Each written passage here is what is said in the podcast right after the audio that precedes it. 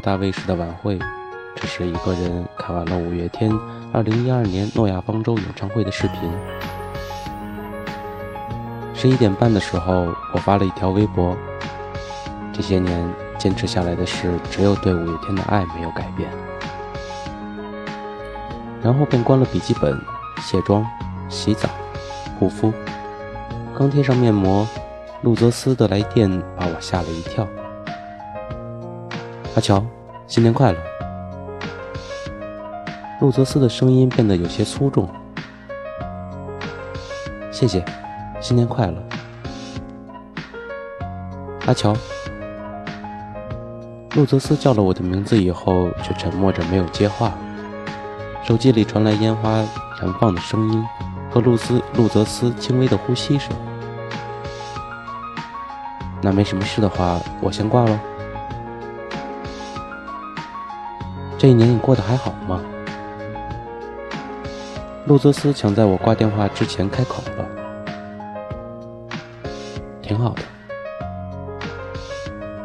那就好。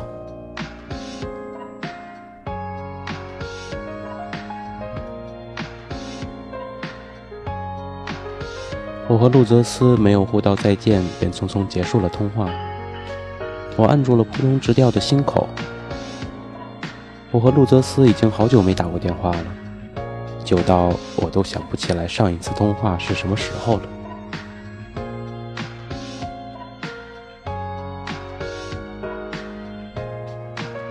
挂了电话以后，我犹豫了半天，还是把刚刚发的那条微博删除了。这些年坚持下来没有改变的，其实除了五月天，还有对陆泽斯的爱。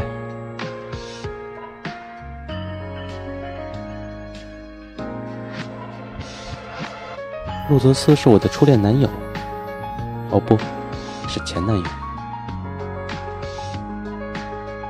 大二的时候认识路泽斯，那是一场生日派对，室友 C C 要帮男朋友庆生。他把我们宿舍五个人都拉去凑人数。到了饭店，一起来的还有 C C 男朋友的室友，路泽斯就是其中一个。个子很高，体型偏瘦，留板寸头，还有不爱说话。这就是我对陆泽斯的第一印象。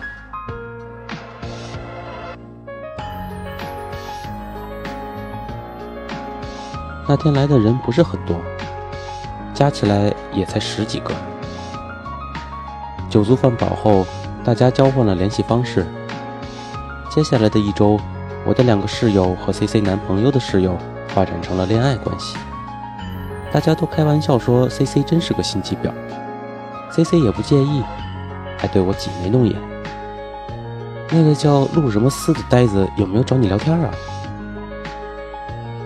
其他室友也纷纷唏唏嘘瞎起哄。算起来，我是全寝室唯一没有恋爱的了。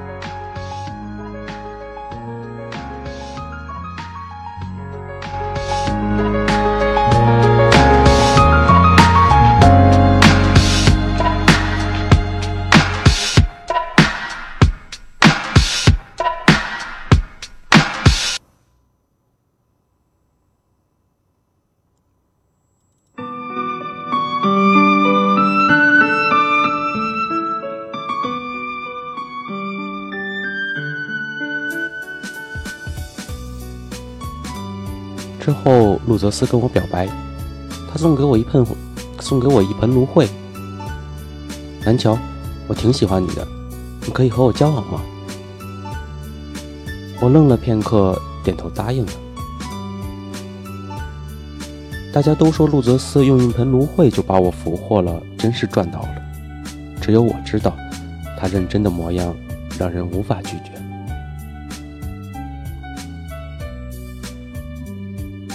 和陆泽斯在一起后，发现他其实也没有像大家说的那样木讷。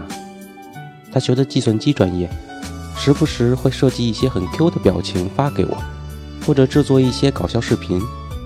然而人无完人，交往半年的时候，我发现陆泽斯喜欢看乡村爱情题材的电视剧，这简直让我大跌眼镜。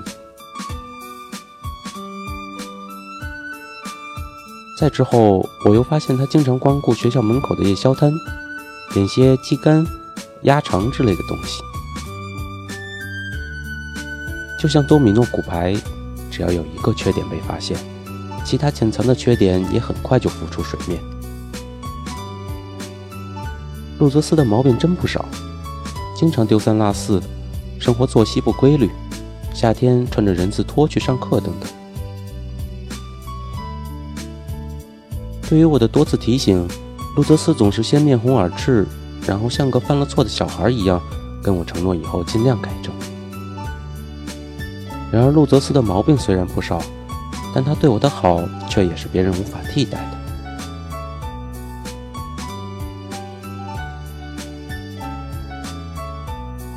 生病的时候，他会给我买好药，打好饭，送到我宿舍。印象中，路泽斯有一次旷课陪我去打点滴。后来听 C C 说，他那天错过了一场随堂考试，需要补考。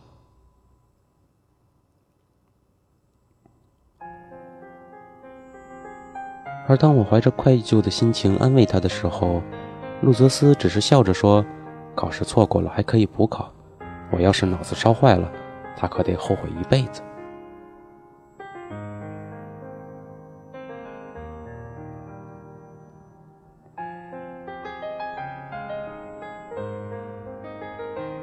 路泽斯是工科生，不懂得浪漫，但我记得他做过的最让我感动的事，是二零一二年国庆节带我去了上海看五月天的演唱会。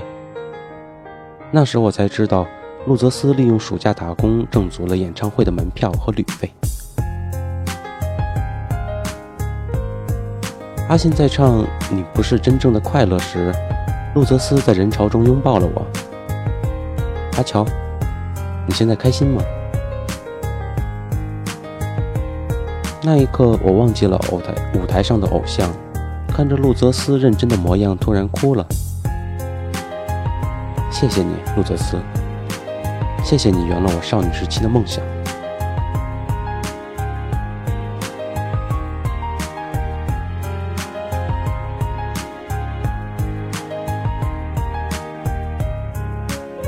如果天底下所有的有情人最后都能成眷属，我不知道我和陆泽斯是不是可以毕业就结婚。只是人生没有那么多完美的故事。和陆泽斯分手是我提出来的，在一起是他说的。虽然知道说分手很残忍，但现实不允许我优柔寡断。我们要毕业了，路泽斯有去一家世界五百强企业工作的机会，地点在广州，而我因为外婆被检查出患了糖尿病，决定留在本地工作。路泽斯有些举棋不定。我开始慌了，以他的性格，极有可能放弃广州的工作。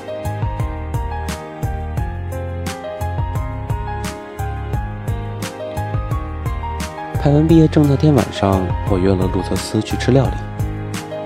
饭桌上，路泽斯正在倒酒，我不合时宜地抛出了那个沉重的话题：“分手吧。”为什么？朱泽斯脸上的表情严肃起来，因为我受不了你了。我把之前对他的不满一件不落的罗列出来。我已经在改了，请你再给我一点时间好吗？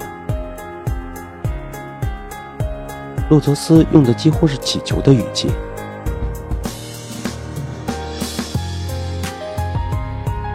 我不顾路泽斯的挽留，提前离开了餐厅。后来听 C C 说，那天路泽斯喝得不省人事，被室友带回宿舍，还一直叫着我的名字。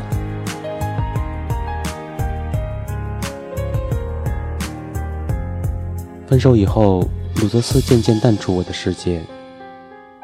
两年的感情早已成为一种习惯，我用了半年的时间才适应没有路泽斯的生活。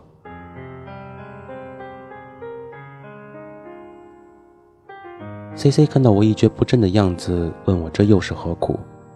天底下的异地恋情侣一抓一大把。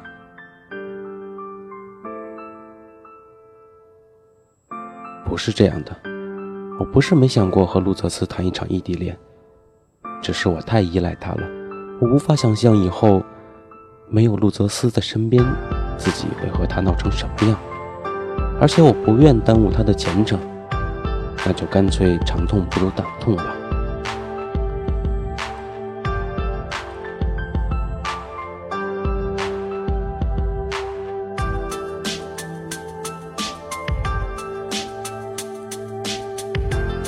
当路泽斯出现在我家门口的时候，我一度以为我出现了幻觉。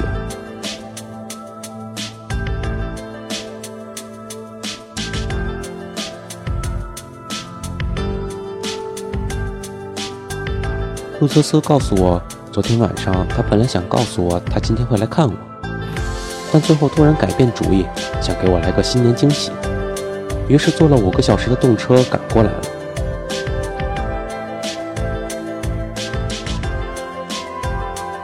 我和陆泽斯已经整整一年半没见过了，他好像更瘦了，只是眉宇间又多了几分睿智和成熟。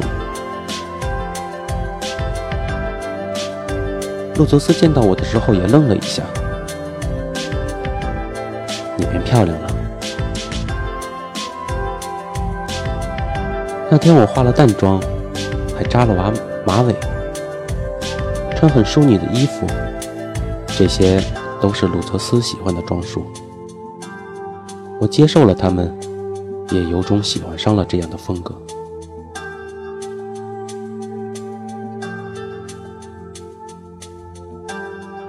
分开以后，我在一家杂志杂志社上班，朝九晚五的生活有很多闲碎的时间。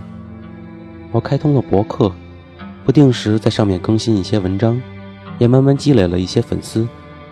年终的时候，人生第一部长篇终于定稿了。我开始认真读一些大学时候列下的书单，真正进入半隐居生活，不想打扰别人，也不想被打扰。我还报了一个钢琴培训班，教我钢琴的是个毕业于中国传媒大学的研究生。大家叫她三三，是个很有个性的女生。闲暇之余，我也学习插花和煮咖啡。我的生活在路泽斯离开以后不算乏味，只是偶尔想起我们的大学时光，会有些恍然。是不是变成了你喜欢的样子？我笑着调侃道：“路泽斯脸红了一阵，而后点点头。他还是那么容易脸红。”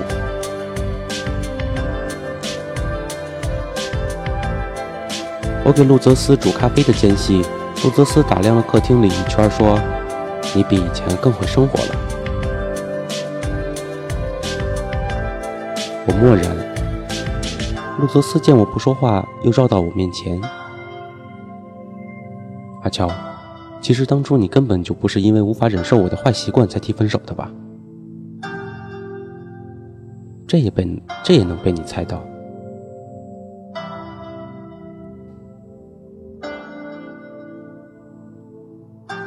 路泽斯笑而不语。两个人沉默了许久，路泽斯告诉我。他看过我的每一篇博客，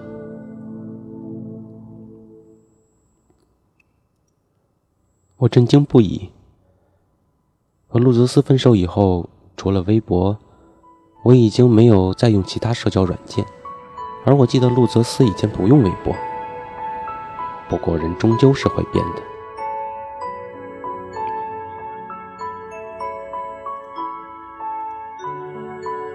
路泽斯又说，他现在已经不看乡村喜剧了，也很少吃烧烤了，拖鞋也只在家里穿，而且最晚也会在一点之前睡觉。说到最后，路泽斯问我愿不愿意再给他一个机会。我看着路泽斯期待的眼神，突然有些鼻酸。他说的那些变化，我又怎么会不知道？每次看他更新朋友圈的照片，都很想点个赞，然后告诉他：“你变了好多。”陆泽斯的优秀一度让我倍感压力，但现在想想，正是因为他的优秀，我才没有停止上进。我不想只是他光环下的一抹阴影，尽管我们已经分开。其实你真的不用为了我改变那么多。陆泽斯摇摇头，该谢谢你才对，谢谢你让我变得比以前更好，而且我也喜欢自己现在的状态。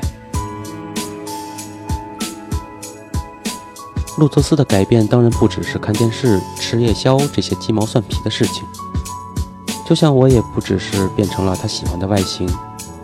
真正的改变是我们都变成了对方和自己都喜欢的人。咖啡已经煮好了，那你为什么想要和我重新开始呢？路泽斯接过咖啡。我在想，你可以喜欢一个乐队那么多年，这样的女生一定是个很长情的人。万一不是呢？阿乔，我不想每天都只能偷窥你的微博才知道你的生活了。路泽斯答非所问。我沉默了片刻，给路泽斯续上一杯咖啡。其实我也不想靠朋友圈才能知道你的动向了。我和路泽斯都笑了。参参曾说：“如果真的爱一个人，无论他最后走多远，只要他重新站在你面前，你就无法停止去爱他。”我想是的。